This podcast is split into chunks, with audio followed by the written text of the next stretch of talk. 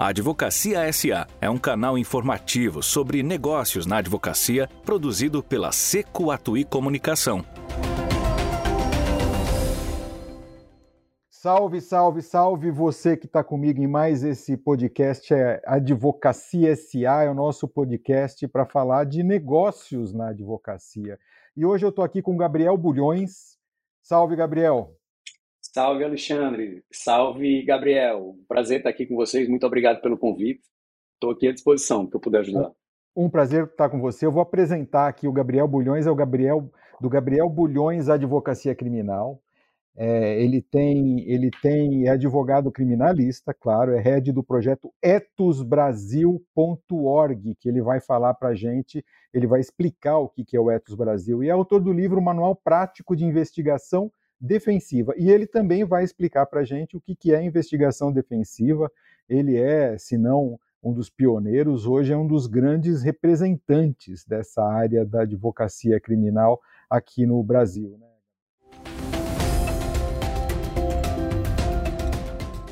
A Advocacia SA é o seu canal sobre negócios na advocacia. Apresentação: Alexandre Seco e Gabriel Atui. Vamos falar em primeiro lugar, eu acho que está todo mundo curioso, ou vai estar tá todo mundo muito curioso para saber o que, que é, afinal de contas, investigação defensiva. Uh, Seco, então, esse é um tema que eu poderia dar talvez uma definição em dois minutos ou em duas horas. Né? Então, eu vou tentar aqui deixar como algo mais palatável possível, né, dentro dos limites, para despertar aqui a curiosidade dos nossos ouvintes, no que toca a essa atividade que é tão importante para a advocacia e, em última análise, tão importante para a cidadania em si, né, com relação ao exercício dos direitos, independentemente de qual seja o polo, por exemplo, da persecução penal que a gente esteja falando, ou ainda para além do direito penal. Né, a gente sabe que é, todas as áreas do direito necessitam, para instrumentalizar as teses, né, para trazer a hipótese que está da tese jurídica para o mundo, digamos assim, processual, que o veículo é a prova, né, um instrumento probatório, a gente vai ter aí é, a definição em si em uma linha do que a gente poderia entender como investigação defensiva. É a profissionalização da advocacia no que toca à produção de provas. Né? E aí a produção de provas em todas as acepções possíveis, né? desde uma prova autônoma até uma leitura mais crítica, mais técnica e mais científica da prova, prova produzida por, pelo Estado, pela outra parte, se a gente estiver cuidando do direito civil, e aí é, parte também de uma é, associação é, indesviável da advocacia com as outras áreas do saber, né? a utilização de peritos, os experts, os chamados aqui pela nossa legislação, os assistentes técnicos, e inclusive outras possibilidades, como, por exemplo, é, investigações de campo, né? a possibilidade de utilizar uma classe que é regulamentada no Brasil há muito tempo, que é do, dos detetives particulares, que podem ser uma longa manos da advocacia nesse tipo de atividade, de forma lícita, de forma legal, né? E a gente pouco considera, é, ao contrário, por exemplo, de outros países que aí, em especial de base adversarial, né, da common law, a gente tem, por exemplo, os Estados Unidos que sempre, até nas representações cinematográficas, né, hoje nas séries de Netflix, tanto as documentais quanto as ficcionais, enfim, filmes de Hollywood, a gente sempre vê uma advocacia que trabalha com investigadores de campo, é, sim, testemunhas, sim. enfim, experts, como chamam lá, e é preciso que a gente aprenda com essa experiência deles para poder é, beber né, da performance que esse tipo de atividade traz para a advocacia, que em última análise a gente está falando de direito e de cidadania. O, se, se, é que eu estou entendendo, vocês estão trazendo uma certa organização para esse trabalho, sistematização para esse trabalho de coleta de provas e também de apresentação de provas, eu suspeito. Porque antes o que a gente ouvia Perfeito. aqui a respeito de produção de provas aqui no Brasil era de um sistema mais ou menos é artesanal, não organizado, não sistemático. Né? Perfeito. Então, a advocacia, principalmente criminal no Brasil, a civil nem tanto, né? já tem uma, pela é, forma adversarial de se dar o processo, são disputa entre partes iguais, a gente tem é, uma proatividade muito grande. Mas na advocacia criminal, onde se parte de um paradigma que é o da presunção de inocência, onde formalmente, pelo menos assim, em tese, a gente tem que a carga probatória deve ser exclusiva da acusação, se entendeu, talvez historicamente, por um equívoco aí que foi sendo construído tradicionalmente na advocacia, é, a, o mito de que a advocacia não deveria produzir provas. Né? E a gente tenta virar esse paradigma, mas isso não quer dizer que a advocacia de alta performance no Brasil, inclusive criminal e principalmente criminal, não fazia isso.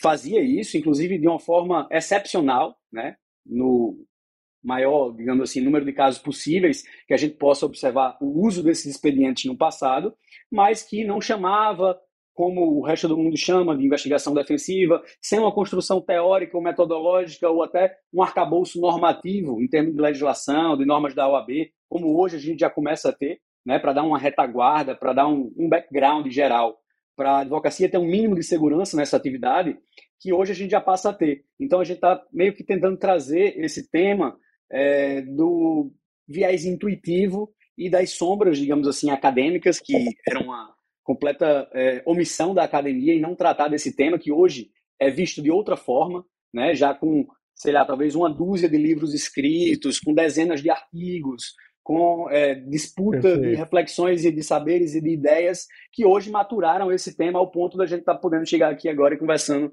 é, sobre ele livremente, é, de uma forma geral, para é, o público que pode e eu acho que deve se interessar por ele. O, eu vejo no direito digital, Gabriel, até hoje eu vejo que são cópias de tela são levados a juízo é, como instrumento de prova. É claro, na maior parte deles essas provas são rejeitadas, elas não são válidas. Eu acho que o trabalho de vocês, ele também, diferente do trabalho de um detetive, ele também deve ter a preocupação de reunir provas válidas para instrumentalizar um processo. Eu acho que essa talvez seja a grande, não só reunir essas provas, mas produzir provas efetivamente válidas, é isso? Perfeito. Não, é bem por aí. A gente tem, na verdade, uma obrigação hoje, até para poder exigir esse tipo de é, é, situação do Estado, como, por exemplo, a cadeia de custódia da prova, a gente tem que produzir né, nossos elementos de informação, nossas provas, quando é, dentro de um processo, de uma forma absolutamente legal, lícita, né, ética. E para isso também passa-se invariavelmente pela técnica. Então, cada área do saber vai dispor ali de uma técnica que vai ser é, passível de ser implementada em um milhão de casos possíveis do mundo dos fatos. Perfeito. Então a gente nunca vai saber de onde vai vir o problema. Ele pode ser da engenharia, da contabilidade, da economia, da ciência atuarial, da engenharia mecatrônica, da engenharia aeroespacial, da nutrição, da odontologia forense, medicina legal. Enfim, o conflito ele nasce em qualquer área da sociedade, em qualquer tipo de relação. E ele, quando adquire um determinado grau de complexidade ou de gravidade, ele vem para a esfera penal.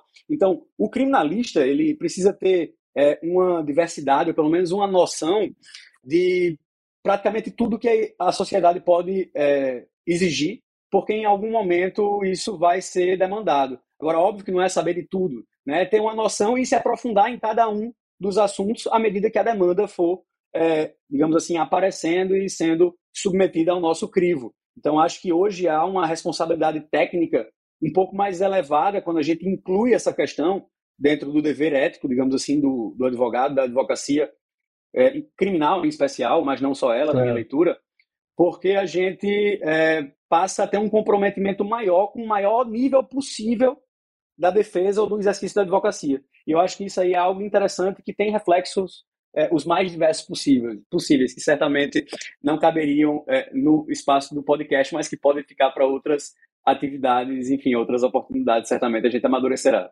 E eu espero que a gente volte a falar desse assunto, viu? Você acha que além de, da advocacia criminal, que outras áreas elas se aproveitariam melhor de, de investigação defensiva? Eu diria você que falou, qualquer área. Você falou de qualquer área. Qualquer área.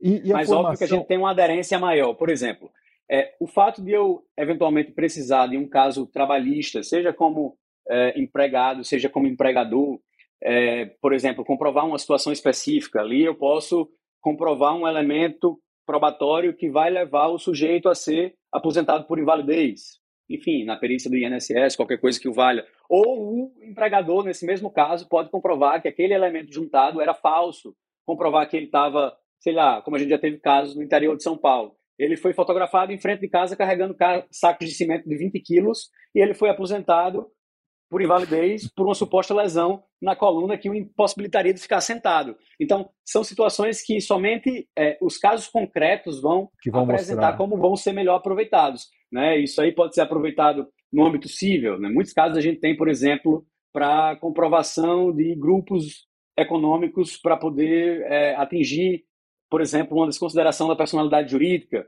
Perfeito. ou fazer a reunião para uma responsabilidade solidária. Né? A gente pode ter, no, no âmbito da recuperação de crédito, né, da execução de sentenças para mapeamento de ativos, rastreamento de ativos, que muitas vezes são frustradas pela, muitas vezes, fraude à execução, por exemplo. Então, a gente tem ali também um sem número de possibilidades. E a gente poderia ficar aqui conversando o dia inteiro sobre casos que. Sobre as possibilidades de, de aplicação. Sem Isso, dúvida. Os, os, advogados precisam de provas e eles vão é, necessitar, por exemplo, de um detetive, de um perito, de uma investigação de fontes abertas digitais e por aí vai, uma perícia em computação forense. Enfim, os exemplos também seriam os mais diversos possíveis. Seriam os mais diversos. Que, quais são os profissionais que orbitam em torno do seu trabalho? Porque eu posso citar um aqui que eu sei que você usa, mas você deve usar tantos outros, que é Legal Design, que é uma, um profissional super importante para apresentar essas provas de uma forma palatável para a justiça. Menciona para nós e aí a gente tem um tema profissionais você tem ao teu redor. Certo, a gente tem é, situações do tipo legal design servindo para apresentar uma prova que, como já tive casos aqui de investigações para é, pessoas jurídicas, em favor de pessoas jurídicas vitimadas por uma sequência de crimes, onde a gente teve é, mais de 20 meses, algo em torno de 20 meses de investigação privada, né? E algo em torno como oito volumes encadernados ali para apresentar uma notícia de fato, né? Bastante volumosa, com uma série de anexos, etc. Que para qualquer autoridade que fosse ser necessária essa apresentação, a gente tinha é, uma sequência de oito planners. Então eu ia, é, se eu fosse levar o, os autos, digamos assim, impressos, a gente teria ali é, um volume enorme de dados, de informações que dificilmente seriam apreciadas pela autoridade que vai estar invariavelmente de quem seja sempre abarrotada de demandas, né? Então, em vez de eu levar isso, eu protocolava isso, por óbvio, deixava à disposição, mas eu levava e aí eu chegava com um, das, um daqueles canudos de arquitetos ou de engenheiros projetistas que vão levar e aí eu abria os sete planners e explicava ali quais eram os fluxos de atribuições, de pessoas, de valores, de demais patrimônios, de, enfim, viagens, que naquele caso a gente identificou como um indício de lavagem de dinheiro.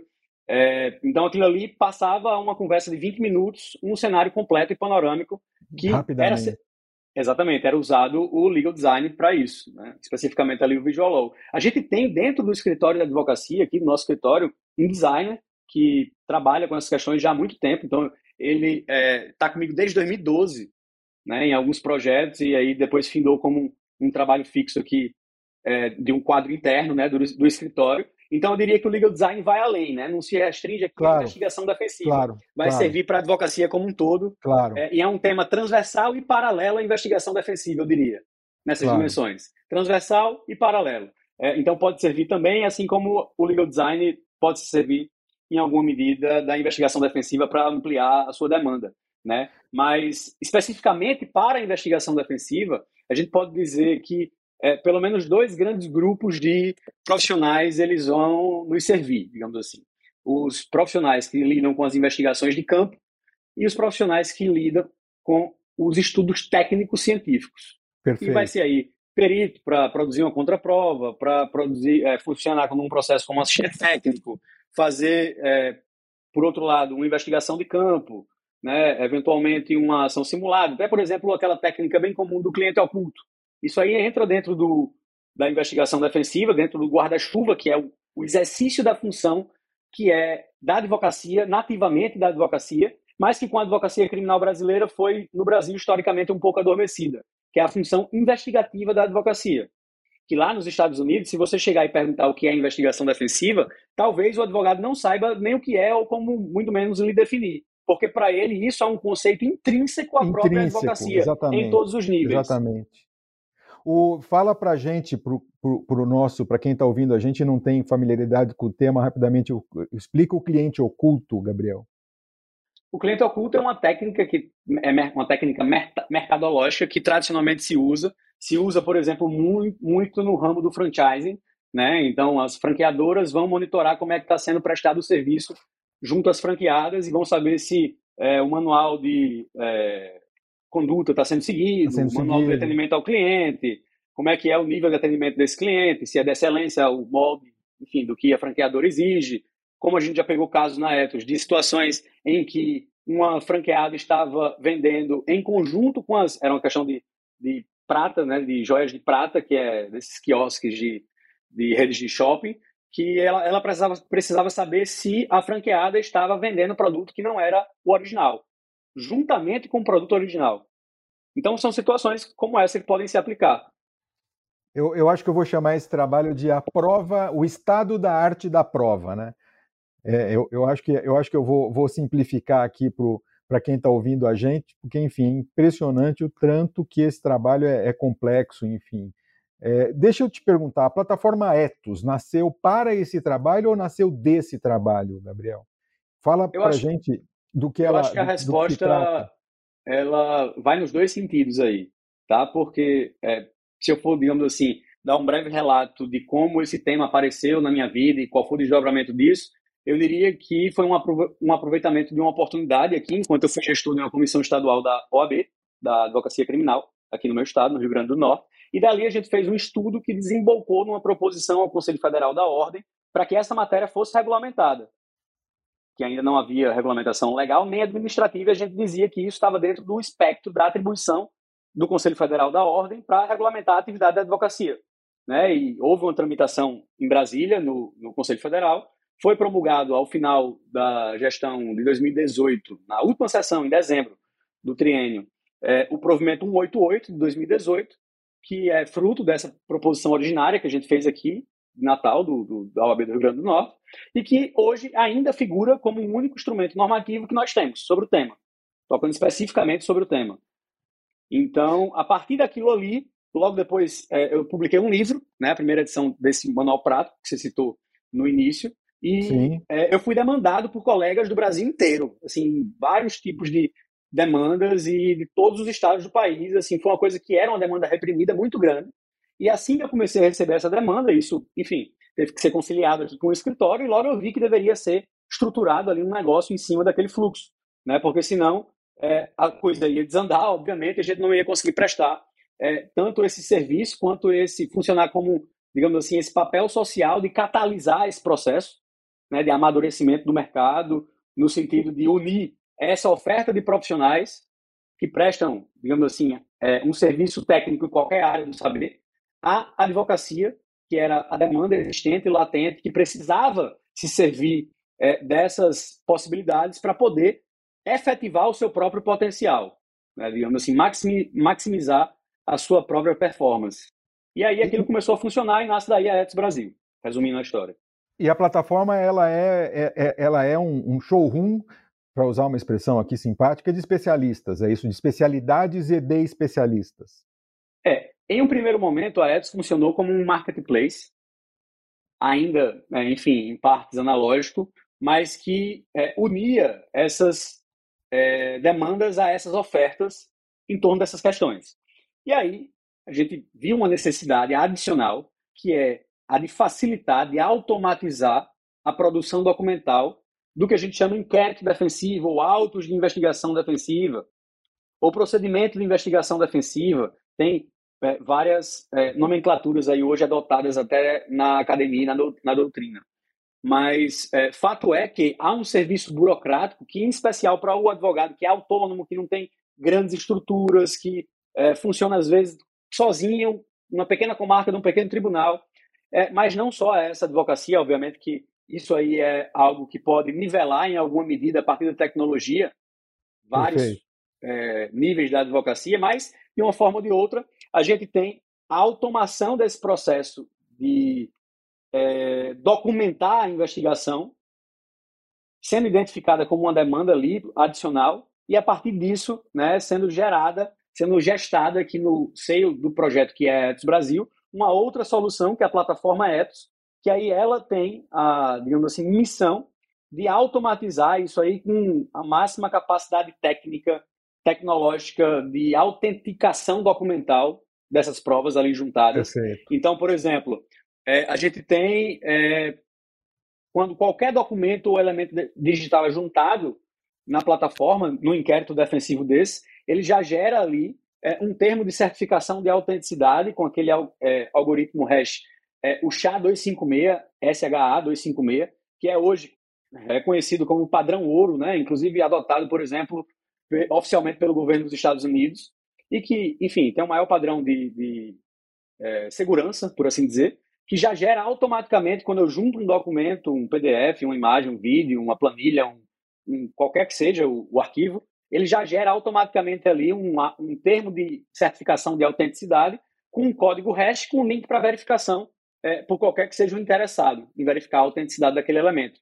E outras situações mais. Enfim, a gente também poderia conversar bastante, porque a ideia é que a plataforma Ethos, e à medida que a gente está avançando, a gente está cada vez absorvendo mais é, funcionalidades, como por exemplo o showroom, você falou, que era o que a Ethos já fazia antes, agora passa Avançou. a ser. É, isso. Na, inclusive, durante a premiação ali da Fenalol, no ano passado, a gente não tinha implementado ainda, mas já implementou agora em 2023, após é, é, a virada do ano, enfim. A gente tem a possibilidade de se escolher por dentro da plataforma, para além dessa questão da automação documental, né, se conseguir um investigador de campo, um investigador digital, um perito em computação forense, um engenheiro de qualquer que seja das engenharias, médico legista, odontólogo forense, e, enfim, é, um legal designer, um gestor de crise.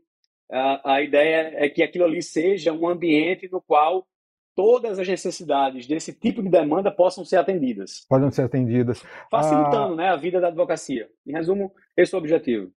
O Gabriel ele ganhou o primeiro prêmio DNA mais análise, primeiro prêmio DNA mais análise Fenaló é, pela em tecnologia e foi uma, foram duas surpresas muito legais que, que, que, que o prêmio trouxe. Uma foi trazer um criminalista para a área de tecnologia como primeiro lugar nesse prêmio, o segundo, um criminalista que atua no Nordeste. A sede de vocês é no Rio Grande do Norte, na cidade de Natal. Enfim, uma excelente surpresa né, de ter ver um projeto de tecnologia, um projeto bacana nascendo fora aqui do eixo Rio-São Paulo, mostrando que não tem inteligência só aqui, né? A inteligência se espalha pelo Brasil inteiro.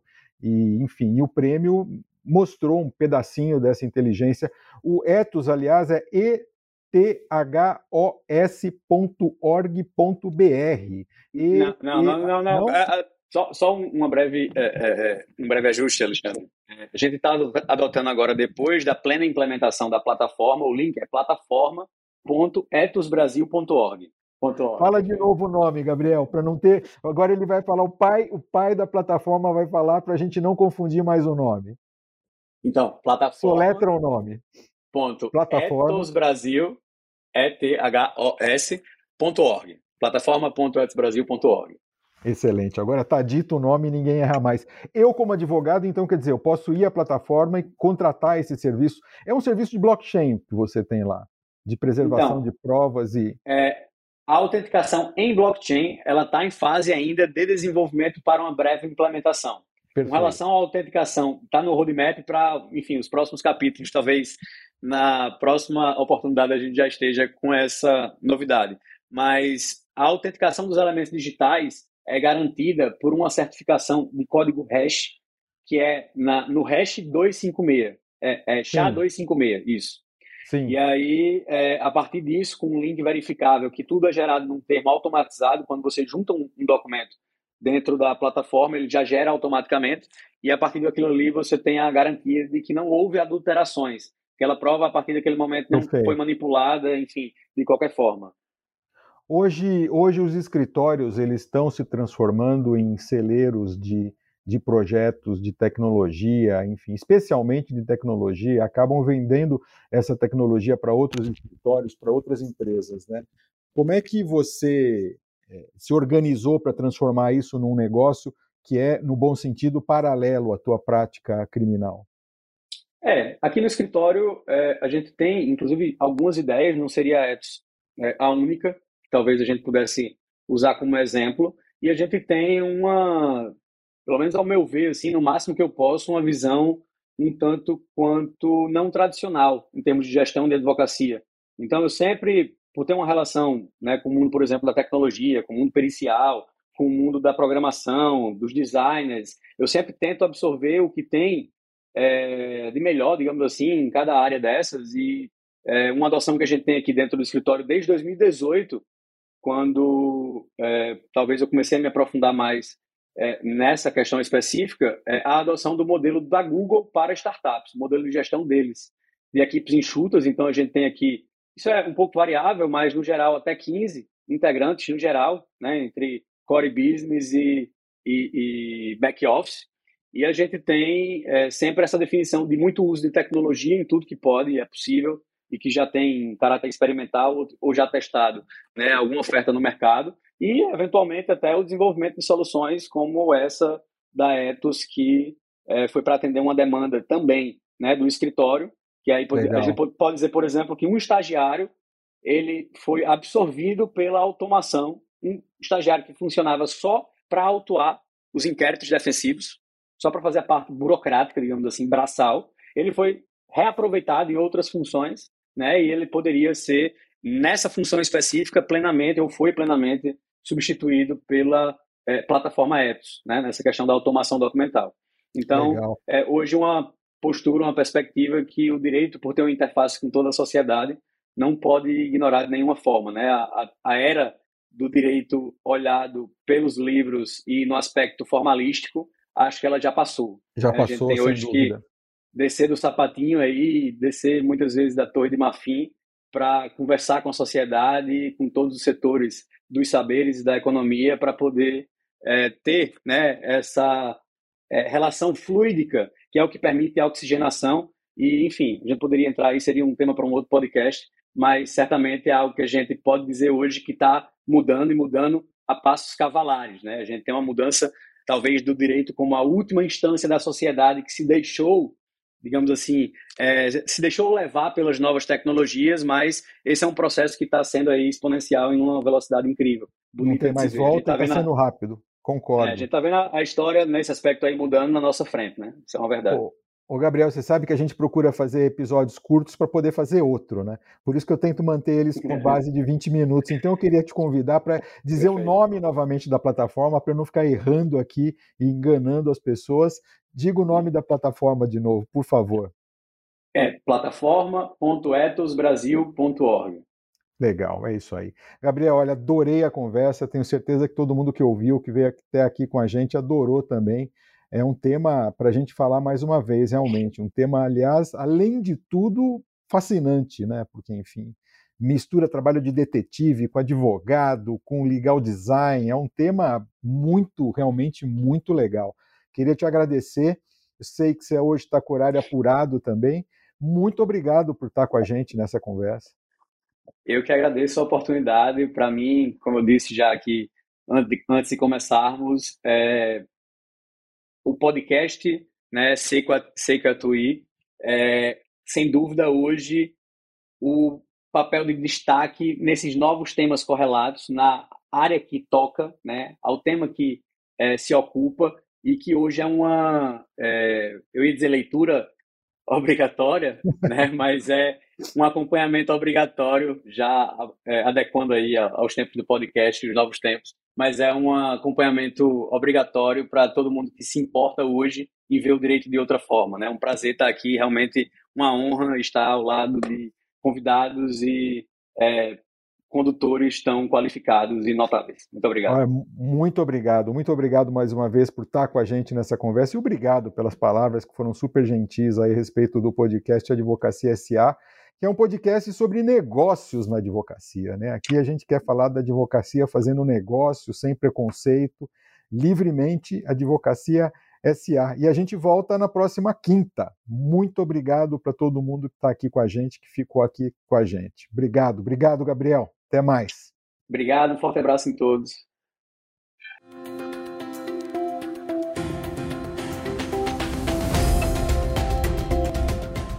A Advocacia SA é um canal informativo sobre negócios na advocacia produzido pela Seco Atui Comunicação.